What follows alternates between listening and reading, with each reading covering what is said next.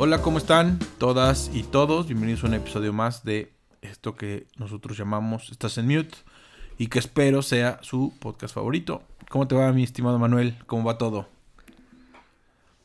¿Qué onda, Huguito? ¿Todo bien? Esperemos que todos estén bien. Y hoy estamos grabando el episodio 94 del viernes 18 de febrero. Bien lo dijiste tú. Pasa el Super Bowl, ya estamos en 18. La siguiente es la última semana de febrero y se nos ve el segundo mes del año. Cosa que se agradece, ¿no? Porque las quincenas de febrero se pasan rápido, el dinero fluye más rápido, entonces vámonos a lo que sigue. Marzo viene con muchos, muchos viernes, creo, entonces a cuidarse un poco ahí. eh, sí, eso es un poco lo que decíamos, ¿no? Es, es, el único mes donde si tus quincenas son 14 días, 14 días, eso siempre se agradece. Eh, y ya, o sea, es lo que comentábamos, febrero un poco desatora la lentitud de enero. Ya tuvimos un puente, tuvimos el Super Bowl.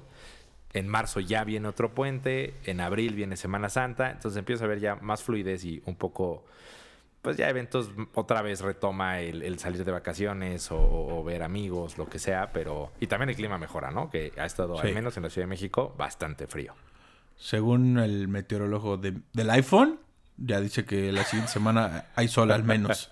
al menos hay sol. No se espera esas lluvias que cayeron en estos días, que no entiendo por qué. Tanto en la ciudad como en el estado de la nada llovió. Entonces, pues no. Creo que el hecho de que el Super Bowl cayera medio mes lo odié un poco, pero se agradece, ¿no? Porque hizo que febrero pasara más rápido. Sí, exactamente, porque te separa el puente y el Super Bowl, ¿no? Que, como decíamos, tiene su lado positivo, donde pues puedes enfiestar sin preocuparte de la cruda realidad del día siguiente.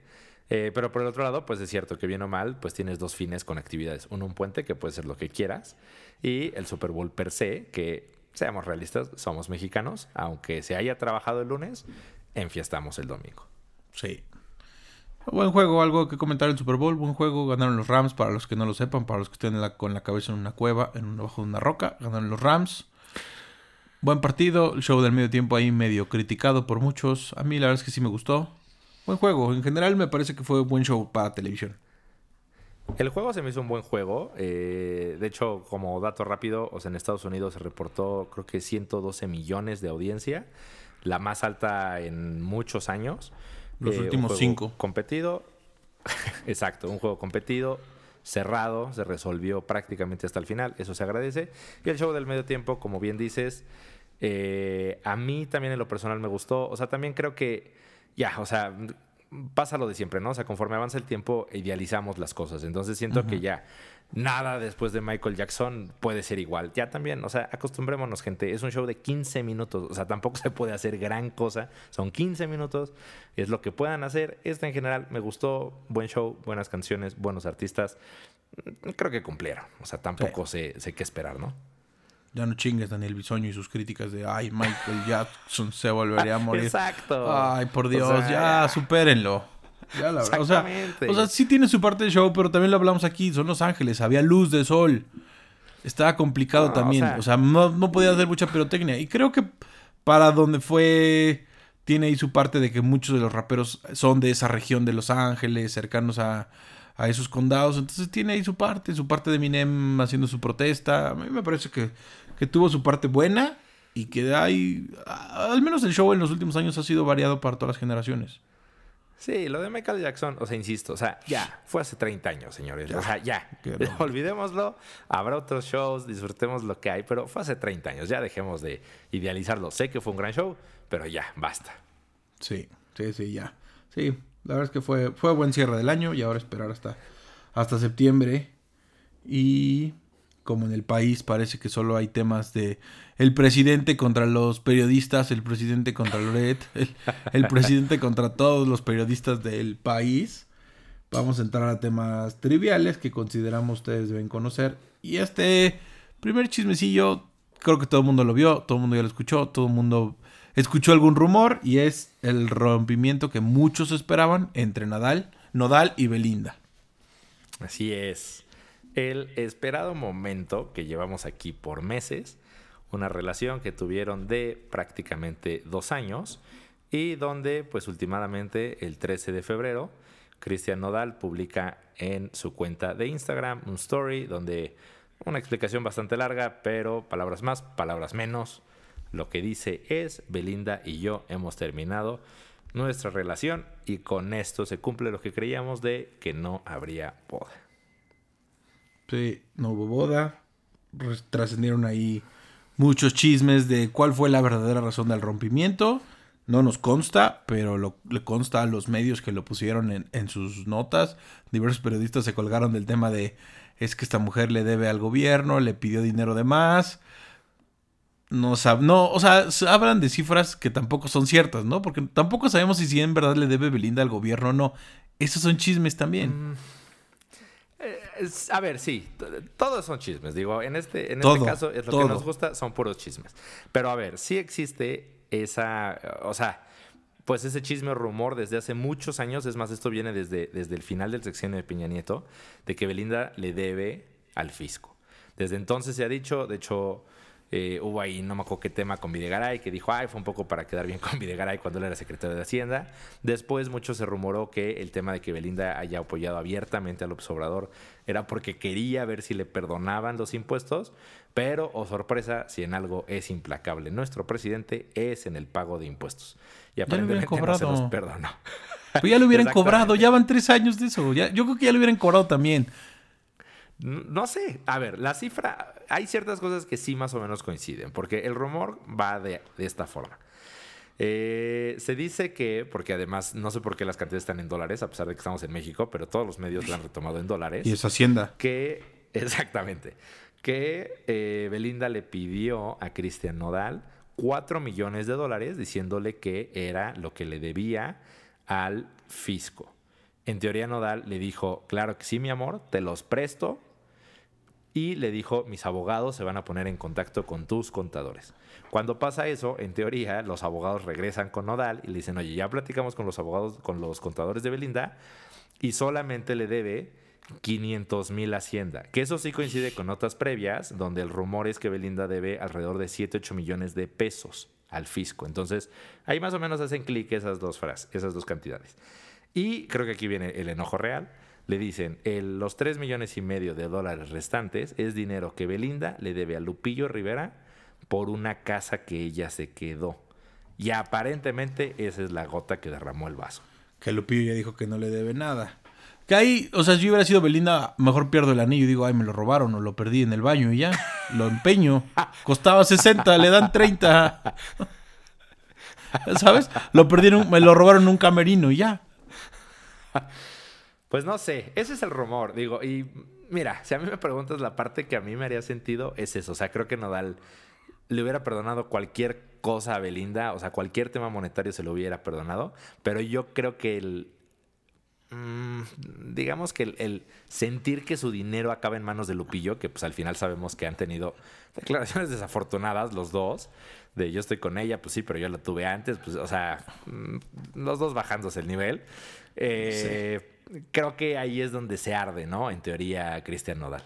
Pues es lo que dicen, ¿no? O sea, no sé, y me choca. El otro rumor también que escuché es que parece que sí anda con el hijo del de la 4T de ya sabemos quién. Y que entonces se enojó el otro güey y que sí. Y que también por eso dicen que tampoco le han cobrado los impuestos, ya sabes. O sea, ese rumor se me hace más lógico con este gobierno que no le haya poco este, reclamado ya el pago de impuestos, güey. es lo y yo por que, que sí se lo perdonaría. No, dale en, estos momentos donde el presidente defiende a muerte a sus hijos, dijo, mejor me va brinco de este barco, porque cuando salga todo el chisme... Entonces, o sea, imagínate que ese chisme me, me gustaría más. Él sí anda con el hijo, por eso no le han cobrado, y ahí sí se comprueba el debe tanto, y miren, se está haciendo güey para pagar. Pudiera ser. Ese chisme me gusta. Tiene También bases. Podría ser, sí. También, exacto, también es una buena versión, como dices, involucra al gobierno, eh, que yo creo que ahorita es lo único que le falta en la mañanera a López Obrador, ¿no? O sea, que el próximo lunes, martes, le estén preguntando, señor presidente, ¿es cierto que su hijo está con, con Belinda? Con la que canta el sapito. ni siquiera decir el nombre, nada más con la cantante del sapito. y que tenga que salir vilchismosa a decir que no es cierto. Sí. Ella no canta el sapito. Lo peor es que va a ir por ahí la nota. ella desde hace 20 años. No es falso, pero se exagera, va a decir. Exacto, va a decir, no es falso que la canta, pero no le gusta cantarla. La otra, ah, exacto. La otra parte que a mí me deja duda, y eso lo está justo hace rato que estaba aquí con mis medio notas, es Nodal anuncia que justo hoy, 18 de febrero, saca su nueva canción, que se llama Ya no somos ni seremos, ahora que acaba de firmar con Sony. Sony Music. Después de dos años, saca, o sea, y si de fondo es toda una estrategia de marketing para volver a sacar la carrera de Nodal. Qué casualidad. O sea, casualmente, la canción con la que sale a días de su rompimiento es Ya no somos ni seremos. No la he escuchado, ¿eh? porque estamos grabando esto en jueves muy noche y la canción sale el viernes, entiendo, muy de madrugada. No sé, también está muy raro, ¿no? Sí, yo también, o sea, justo viendo el, anuncio que sale el día de hoy, donde dice mañana sale mi nuevo, mi nuevo sencillo, ya no somos ni seremos. Dices, ah, esa sí es mucha casualidad. Ahora, todavía si fuera únicamente la canción, dije, mm, bueno, pues a lo mejor estás muy inspirado, la grabas muy rápido, aprovechas el momento. Pero lo raro es que dice canción más video oficial. O sea, ¿en qué momento te da tiempo de grabar el video y la canción? Sí, yo también creo que puede resultar todo esto una jugarreta hacia nosotros, los fans que hemos estado esperando ese disco de dolido de Cristian Nodal, para que venda y eventualmente se arreglen. No lo sé. A esa, no sé, con todo el marketing que hay hoy en día de todos lados, me parece muy sensata. Además, tiene dos años sin grabar canciones por su pleito con Don Disqueras. Por fin esta semana, el lunes, martes, anuncia que firma con Sony rompe. Al día siguiente firma con Sony ahí en su conferencia donde parece más que están presentando un delincuente por toda la cantidad de tatuajes que ya tienen la cara, güey. O sea, no estoy nada en contra de los tatuajes. Pero este güey sí ya está nada de ponerse letras en la nariz. Ya parecía, la conferencia de Sony parecía más bien presentando un delincuente. Ya sabes, con el gobierno de Calderón donde los presentaban con todo. Si este güey anuncia esa canción, dices, ay, ya no me cuadro nada, ¿eh? Ahí hay otra. Absurdez. Eh, pues sí, y a ver, creo que el punto donde todos tenemos puestos los ojos ahorita es, y creo que eso nos podría dar una idea de si es falso o verdadero, es que va a pasar con sus tatuajes. Ya sabemos, la mirada gigante de Belinda a medio pecho, luego en una oreja dice Belly, ya vi varias opciones que la gente ya le mandó por redes sociales a Cristian Nodal, donde podría poner Belisario Domínguez para tratar ya de, desmarcarse de Belinda. Y, pues habrá que ver, porque los tatuajes ahí sí ya no sé qué va a hacer. Y Believer con su. con un disco de Justin Bieber. Believer. Dicen que se pusiera Believer. No sé. No sé, pero es un chisme del cual les hemos traído aquí.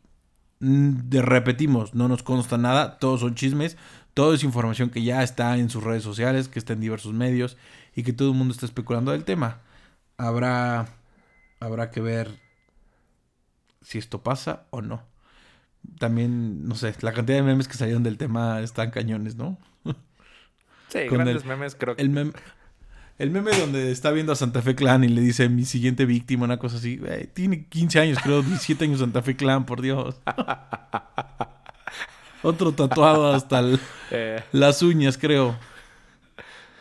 Eh, sí, a lo mejor él ya no lo elige porque ya no tiene espacio para poner tatuajes de ella. Este, vi memes donde se le reconocía a Giovanni Dos Santos que es el único que se resistió a tatuarse algo de Belinda. Entonces él salió limpio. Eh, Habrá que ver qué pasa en estos días. Belinda ya nada más salió en un, un comunicado muy corto y dijo, sí me duele y me duele mucho. Eh, entonces, bueno, pues habrá, que ver qué pasa si esto realmente se concreta. El último dato curioso, si Belinda cree tener problemas con el fisco, lo que leí es que si no se casan efectivamente, tendría que pagar ISR por ese anillo de compromiso. Si se casa, no es sujeto a ISR si no se casa, si es sujeto de ISR. Entonces va a tener que... Pero si lo devuelve... Lo tiene que, exacto, exacto. Lo tiene que devolver para que entonces no sea ingreso. Pero si se lo queda y no se casan, entonces sí genera impuestos. Pues ya con eso. También el anillo decían que costaba 60, entonces ahí está. Pero Más chamba para sus contadores. Que ya vimos que son muy güeyes. Son poco hábiles, por no decir groserías. Son poco aptos en la materia. Y en otro tema, igual estos entre política, farándula y demás, como muchos saben, Roberto Palazuelos, el Diamante Negro, se estaba este, postulando para ser candidato por Movimiento Ciudadano, estos de Samuel García y demás, Fosfo Fosfo, para el gobierno de Quintana Roo, y parece que siempre no, y Movimiento Ciudadano lo hace a un lado y lo baja de la contienda. Pues sí, empezaron a surgir rumores en las últimas horas. Eh, hay rumores contradictorios, hay ciertas declaraciones donde dicen no, no, no se ha tomado una decisión, como tal el partido dice, eh, todavía podría ser.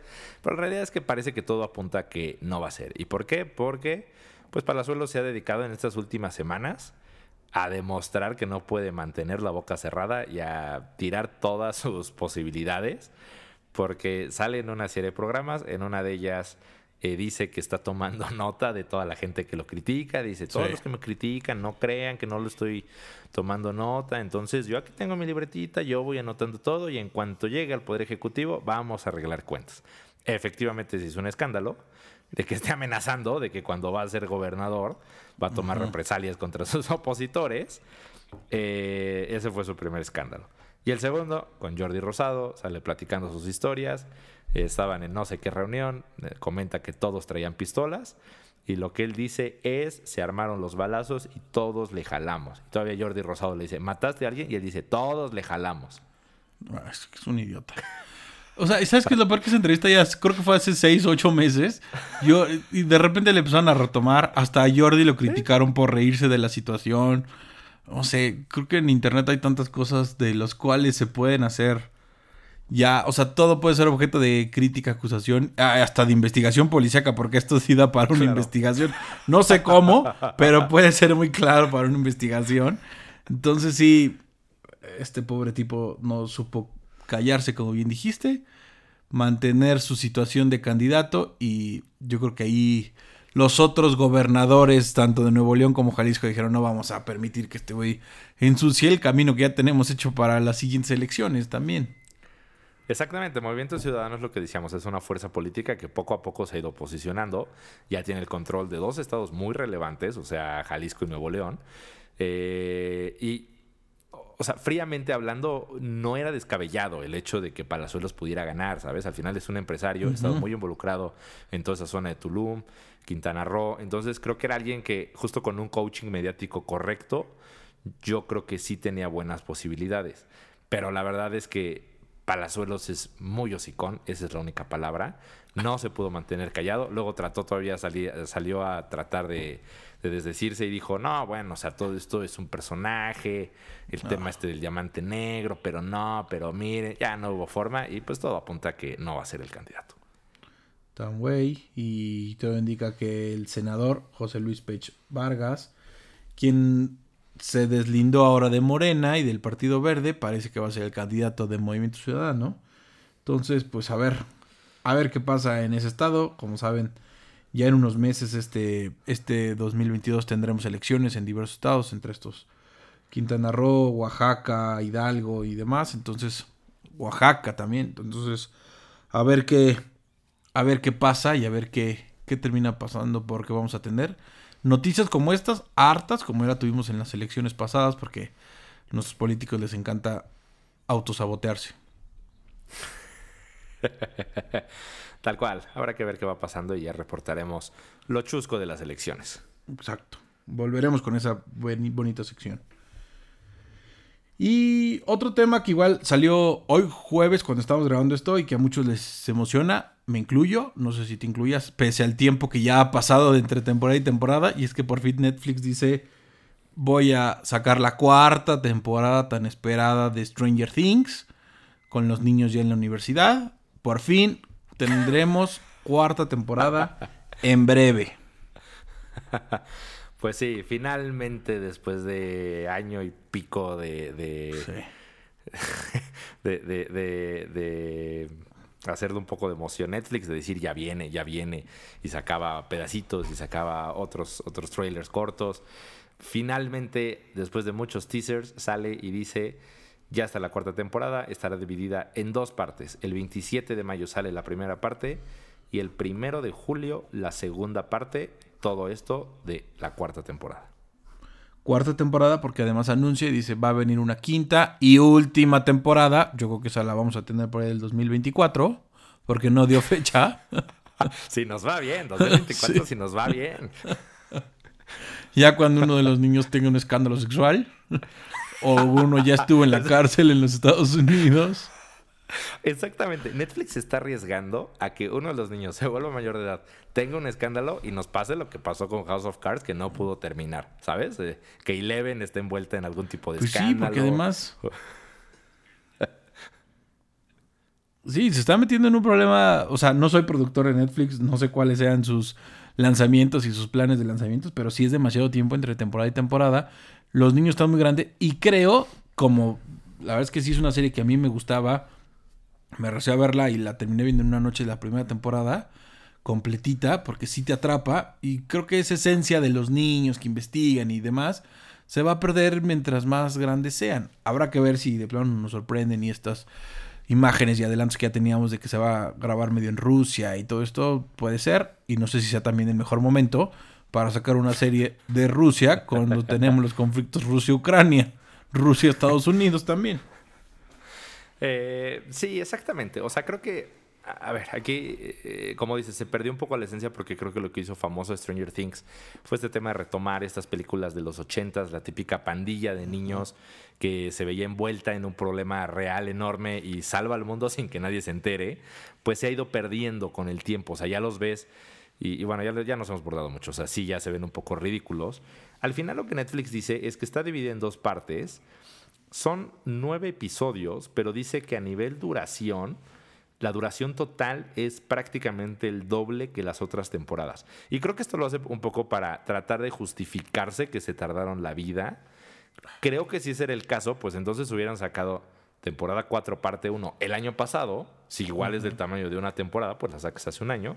Este año sacas temporada 4, segunda parte y ya el próximo año sacas la quinta o, haces las cosas normal y le pones 4, 5 y 6, no le pones 4, 1 y 4, 2, ¿sabes?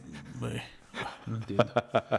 No entiendo la política de Netflix porque además era, ya sabes, eh, no sé, antes no, no les gustaba, les gustaba que todo lo tenías a tu disposición en el momento que querías, entonces todo te lo soltaban de chingados y tenías toda la temporada completa en un día porque así se tenía que ver la televisión según esto. Volvieron a su esquema de no, la televisión se ve en partes, capítulo por capítulo, semanal como es la televisión lineal o tradicional, entonces y ahora salen con esto, entonces ya no sé qué está pasando y con la de, repito, algo que ya hemos dicho, con la cantidad de oferta de contenido que hay, vienen ya muchísimas temporadas para este año, viene El Señor de los Anillos, viene la de Game of Thrones, entonces creo que si no se apuran van a perder eso que, que tanto tienen y que ahora se dedican a hacer documentales nada más porque parece que es lo que pega. Sí, exacto. Y creo que, bueno, habrá que ver eh, realmente cuál es el tiempo efectivo de duración ya que salgan las dos temporadas. Pero sí, a mí lo que últimamente me llama más la atención es esto. Creo que Netflix, esta ya es la primera vez que con una de sus series originales ya comienza a disfrazar este tema de no soltarla toda de un solo golpe, ¿sabes? Ya dice, ok, 27 de mayo una y prácticamente un mes después, primero de julio, la segunda. Creo que puede ser el inicio de un cambio de estrategia en Netflix para alinearse a lo que está haciendo eh, pues Disney y prácticamente todas las plataformas donde te sacan a lo mejor dos capítulos o tres capítulos el primer día y después cada sábado, cada viernes o cada miércoles o cada jueves. Y que además pareciera que ya entre todas las plataformas están empezando a tener una coordinación casi hasta natural entre ellos, ¿sabes? O sea, Disney estrena los miércoles y HBO Max está estrenando los domingos eh, o Peacemaker está estrenando los jueves, o sea, de alguna forma ya empiezan a no coincidir entre ellas, ya parece que estamos regresando a la televisión de los noventas la, televisión tradicional. Entonces, no sé, yo solo puedo decir como, como si fanático de la serie, espero que sea un buen producto, ya lo estaremos aquí comentando. Si, si de fondo termino teniendo esta ilusión de ojalá esté buena, la verdad, pero no sé, tengo tanta negatividad que me va a costar incluso verla. Sí, a ver, bien o mal, seamos realistas, sí o sí, cuando salga ese fin de semana, seguro la vamos a ver. A mí lo que me preocupa, y ya lo he dicho, o sea, que me cuesta trabajo ver, ver cosas de más de dos horas, pues me preocupa eso, porque si en teoría son cuatro capítulos y cinco capítulos, pero dice que dura el doble, significa que cada capítulo tiene que durar dos horas, porque todas las temporadas han tenido la misma cantidad de capítulos, entre 8, 9, 10. Entonces, si esta es la misma cantidad de capítulos, pero el doble de duración, híjole, siento que me va a costar un trabajo ver esos capítulos porque me va a quedar dormido a la mitad. es la edad. Eso ya son cuestiones de la edad. Lo reconozco, la verdad es que sé que es un tema de la edad, de convertirte en papá. Es una realidad. O sea, cualquier capítulo que voy a ver y me doy cuenta que dura más de 50 minutos o una hora máximo, híjole, digo, ya me estoy arriesgando. Ya hasta te quejas y ¡ah! empiezas a jadear de ¡ay, otra vez! Algo así. Pero bueno, a ver qué pasa. Ya igual estaremos comentando aquí si nos gustó o no nos gustó y nuestras impresiones del tema. Y otro tema que también hemos tratado poco y tristemente parece que esto es lo que se va a hablar únicamente de, las, de los Juegos Olímpicos de, Beijing de invierno de este, de este año o al menos esta semana, es el dopaje de la patinadora artística rusa, Camila Valieva, 15 años, acusada de dopaje. Ay, otra vez, otra vez los rusos y otra vez este tema que Digo, ahí tiene sus asegúnes que ya estaremos comentando. Sí, tal cual. O sea, creo que esta ha sido la nota que se ha robado los Juegos Olímpicos y creo que es la, nota con la que van a trascender.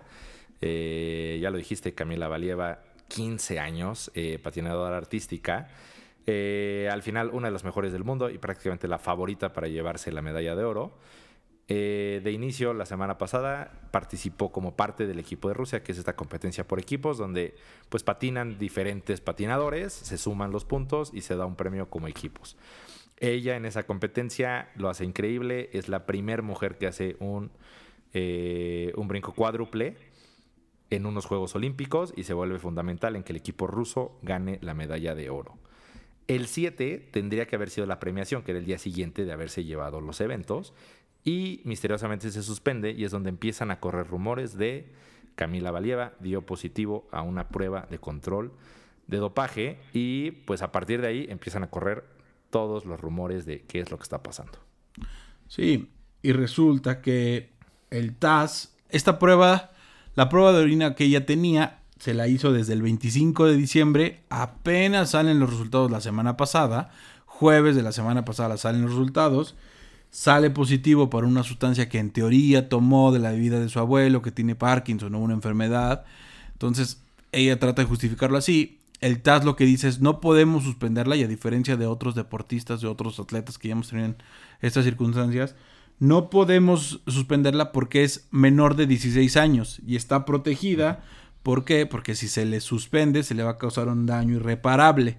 Por ende, y aquí estoy haciendo comillas, la dejan seguir compitiendo no entregan la medalla, puede competir en el individual, pero tiene todas sus pruebas este asterisco de que no se van a entregar pruebas y todo está, repito, a diferencia de otros casos, por la edad. Si fuera mayor de 16 años, ya estaría fuera de los juegos. Sí, ese es el tema. Es una sustancia que se llama trimetacidina, al final es, una, es un medicamento para la angina de pecho. Y lo que yo leí es que de alguna forma, pues, favorece la circulación en las arterias del corazón. Y lo que Está prohibida, la razón es que en dosis controladas sí mejora la resistencia de atletas de alto rendimiento. Eh, y bueno, justo con, base en, las pruebas que yo he estado viendo y un poco lo que comentamos de Donovan Carrillo, sí la resistencia en teoría es algo fundamental en el patinaje artístico, porque aunque nosotros los vamos a patinar dos minutos, lo que ellos dicen es, el primer minuto patinas perfecto, pero dice, dar uno de esos brincos después de, la primera mitad de tu rutina, dicen, es cansadísimo, dicen, es un esfuerzo, o sea, brutal el que tienen que hacer. Entonces, en teoría ahí estaría el punto. Y como tú dices, el tema es que, que el TAS, que es este tribunal de arbitraje, eh, lo que dice es que en los casos de atletas que son menores de 16 años, se les considera que no son responsables los atletas como tal, sino que los responsables, y quienes de hecho van a estar sujetos a las investigaciones de los próximos días y semanas, van a ser sus entrenadores, sus médicos y nutricionistas, porque ellos son, en los ojos de eh, la regulación, eh, los responsables de, de todo lo que toman. Y hasta cierto punto hace sentido si lo piensas. O sea, es mucho más fácil manipular a alguien menor de 16 años que alguien pues que a lo mejor ya tiene más madurez, ¿sabes? Pues sí, porque además no tiene ni conciencia ni conocimiento suficiente. Por más deportistas que sean, por más que esta mujer esté patinando desde los tres años, o sea, por más de que ya sea una atleta consagrada, porque el año pasado ganó los, los campeonatos mundiales de Europa y demás, por más que todo esto, no tiene todo el conocimiento. O sea, pensemos, son 15 años, ustedes a los 15 años estaban comiendo los mocos todavía. Esta mujer está compitiendo en un nivel olímpico, entonces sí no tiene ese conocimiento, sí no tiene esa capacidad. Yo no dudo de ella, queda el asterisco ahí de Rusia, que como sabemos Rusia no puede competir como tal o no está compitiendo como tal en estos juegos por todo el tema que, que ya sabemos de dopaje que pasó en sus juegos, que lo pueden ver todo ahí en el documental de Ícaro de Netflix, entonces no sé, tiene ahí su, su asterisco, lo que pasó en la prueba individual es que el propio comité dijo vamos a meter una patinadora extra para que sea más equitativo esto en la, en la última ronda o en la final. En el de equipos, Estados Unidos ganó el segundo lugar, Japón el, tercer lugar, o lo, sí, tercer lugar, y Canadá el cuarto lugar. Que si ya no se entrega esta medalla, pues se van a recorrer y evidentemente van a quedar 1, 2, 3. Y las medallas las estaremos viendo en una ceremonia privada en 6, 8 meses. Sí, exactamente, porque como tú dices, creo que el tema también es eso, ¿no? Es Rusia, otra vez Rusia. Entonces, eh, pues ante esto el COI, la verdad es que no estuvo nada contento con la decisión del TAS e inmediatamente dijo eso, dijo, no es apropiado entregar medallas ante esta situación. Eh, y de hecho, bueno, cuando se hizo toda este, esta apelación fue antes de, la prueba individual de ella. Y desde ahí dijo, dijo, si Valieva termina en los primeros tres lugares de su prueba, también vamos a posponer la entrega de medallas. Últimamente, ¿qué es lo que pasa en su prueba? En el programa corto, ella queda en primer lugar, fácilmente domina la prueba. Eh, al final, el jueves por la madrugada en México es donde ya se realiza la final. Eh, ya había muchísima presión de los medios, ya había muchísimos rumores por todos lados. Yo incluso he leído notas que especialmente el equipo estadounidense se ha portado muy mal con ella, o sea que cuando pasa si le gritan cheaters o, dicen ahí vienen los cheaters, entonces aparentemente sí, exactamente, ¿sabes? Entonces aparentemente no le está pasando nada bien y al final lo que pasa en el programa largo es pues que se cae varias veces, o sea, totalmente desconcentrada, dicen se veía muy mal, al terminar sale llorando, abraza un conejo de peluche que tenía y un periodista de la BBC dice, este es de los momentos más incómodos del deporte en la historia reciente. Y pues creo que se entiende, ¿no? O sea, ver a últimamente una niña de 15 años salir llorando en medio de esta situación, o sea, creo que sí está brutal, ¿no? Sí, al final no podemos perder de vista que es una niña, 15 años. Su peluche que con él daba las conferencias, parece que lo abrazaba tanto. Y luego ahí está, ya lo vimos en los otros juegos con Simone Biles, la presión que tienen también estas mujeres. O sea, sí, son atletas y demás. Tienen 15 años, tienen 18 años, tienen 20 años, no tienen una madurez fuerte, o sea, física y mental. O sea, si te quiebra esto, que todo un equipo te esté gritando tramposo, no debe ser nada sencillo. Pero a ver, ojalá por el bien de ella esto pase rápido, se compruebe que no hizo nada indebido, que el equipo tampoco hizo nada indebido, sigan compitiendo y en cuatro años demuestre que todavía trae mucho y que sí era la número uno que todo el mundo esperaba en esa, en esa justa deportiva.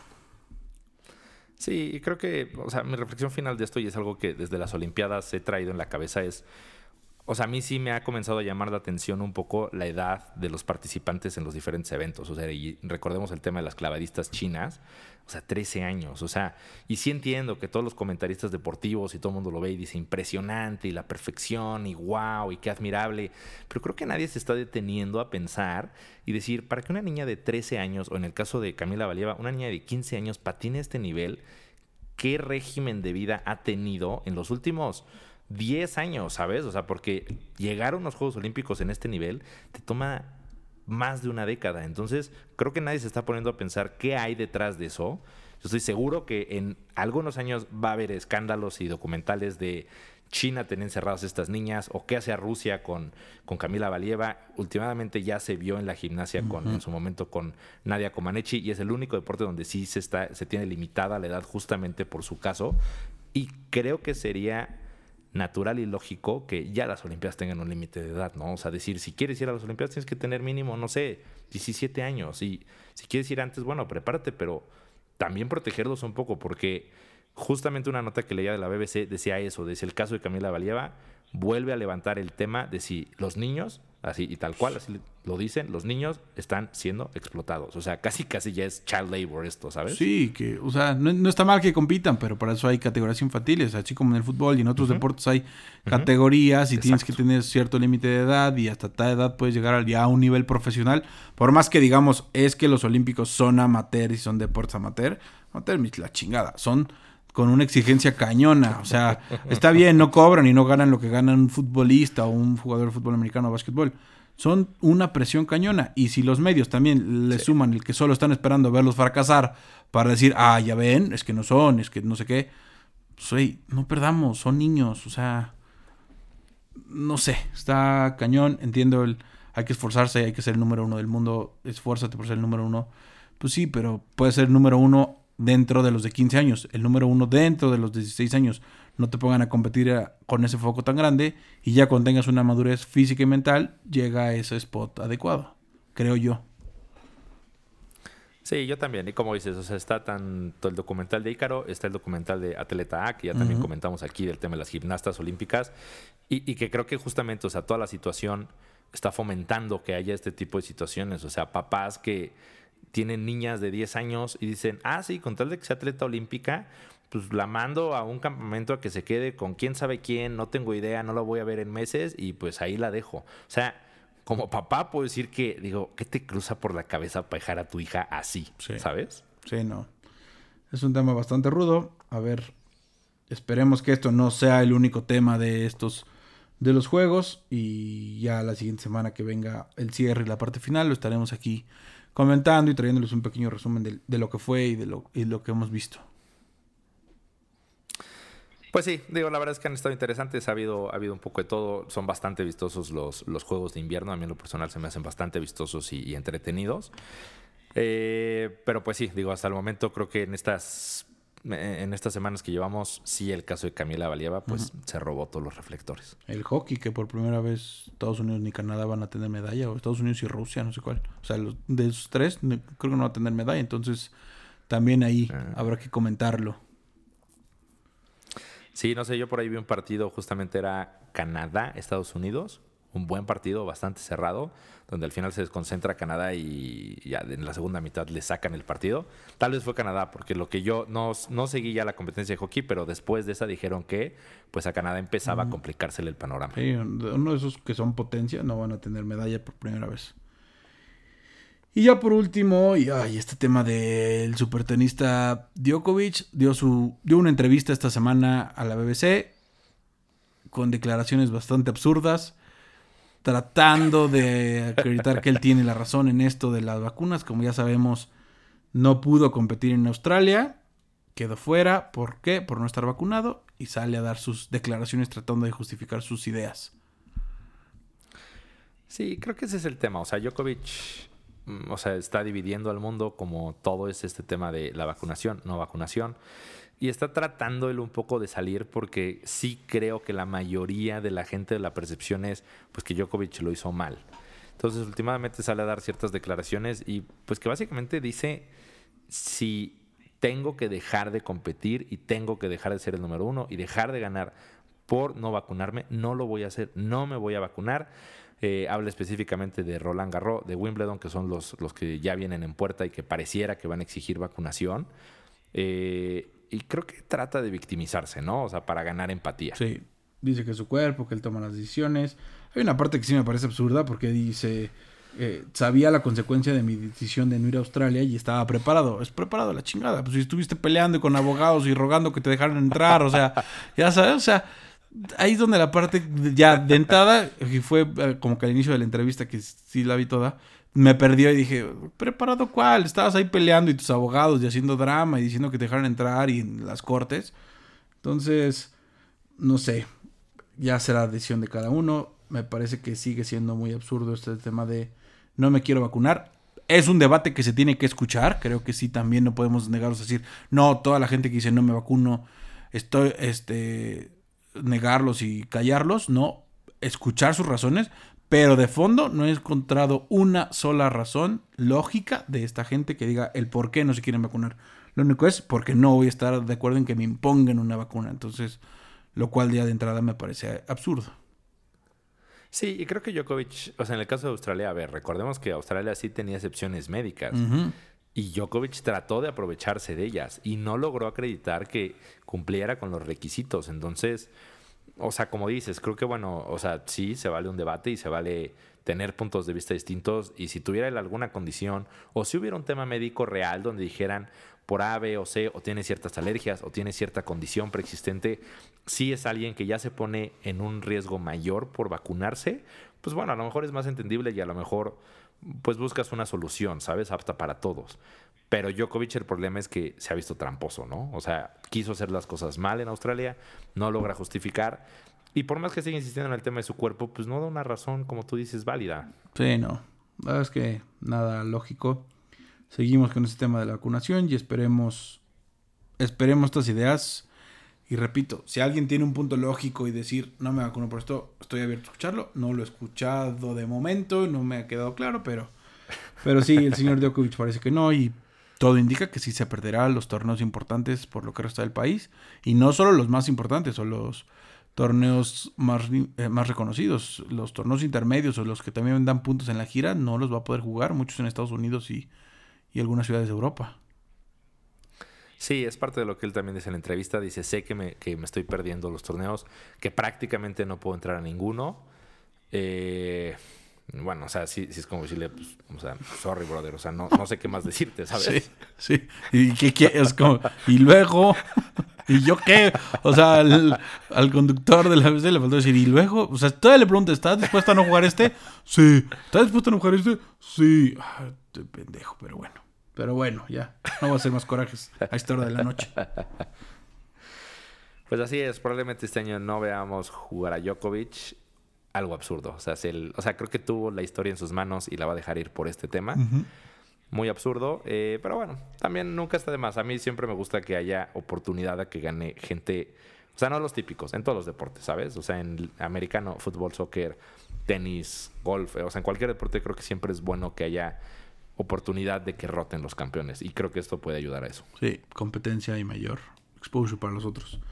Pero bueno, con eso se cumple la agenda de temas. Guardaremos ahí unos para la siguiente semana. Y pues nada, agradecer por escucharnos. ¿Algo más? Nada más, eh, pues síganse cuidando. Ahí van las cosas, las cosas parecen que van mejorando. Disfruten el fin de semana y nos seguimos escuchando. Sí, gracias en verdad por escucharnos, por tomarse el tiempo. Síganos en Instagram, que es la red que ahí más ocupamos o más ocupa el joven Manuel, responsable de nuestras redes sociales. Arroba estás en mute en Instagram, entonces denle ahí follow. Y nada, gracias. Cuídate Manu, buen fin de semana. Cuídense todos, bye. Chao.